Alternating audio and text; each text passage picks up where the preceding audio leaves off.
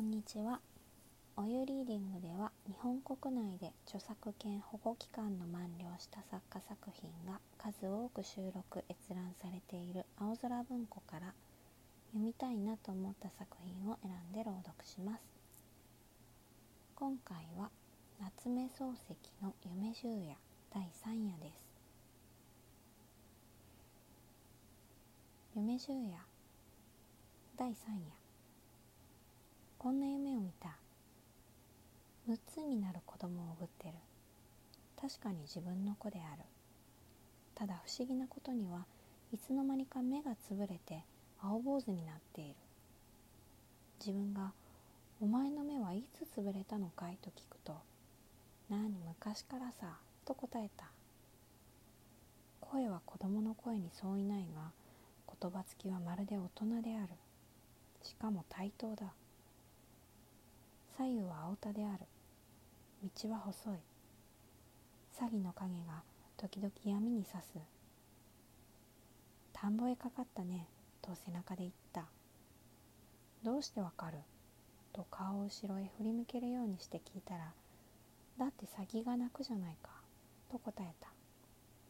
すると詐欺が果たして二声ほど泣いた。自分は我が子ながら少し怖くなった。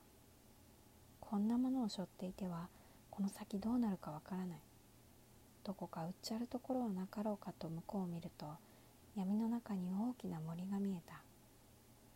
あそこならばと考え出す途端に背中でふふんという声がした。何を笑うんだ。子供は返事をしなかった。ただ「お父さん重いかい?」と聞いた「重くはない」と答えると今に重くなるよと言った。自分は黙って森を目印に歩いていった。田の中の道が不規則にうねってなかなか思うように出られない。しばらくすると二股になった。自分は股の根に立ってちょっと休んだ。石が立ってるはずだがなと小僧が言った。なるほど八寸角の石が腰ほどの高さに立っている。表には左日が久保右堀田原とある。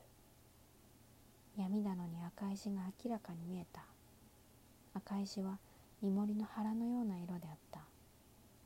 左がいいだろう。と小僧が命令した。左を見るとさっきの森が闇の影を高い空から自分らの頭の上へ投げかけていた。自分はちょっと躊躇した。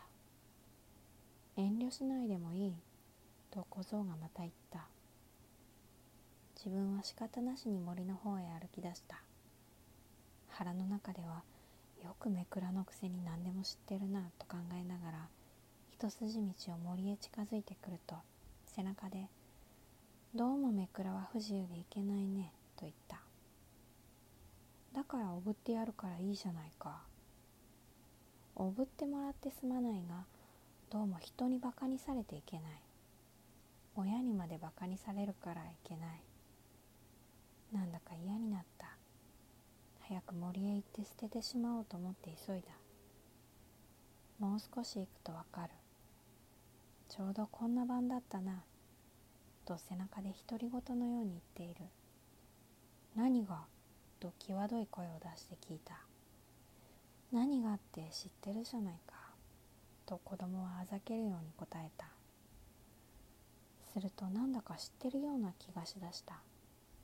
けれどもはっきりとはわからない。ただこんな晩であったように思える。そうしてもう少し行けばわかるように思える。分かっては大変だからわからないうちに早く捨ててしまって安心しなくてはならないように思える。自分はますます足を速めた。雨はさっきから降っている。道はだんだん暗くなる。ほとんど夢中である。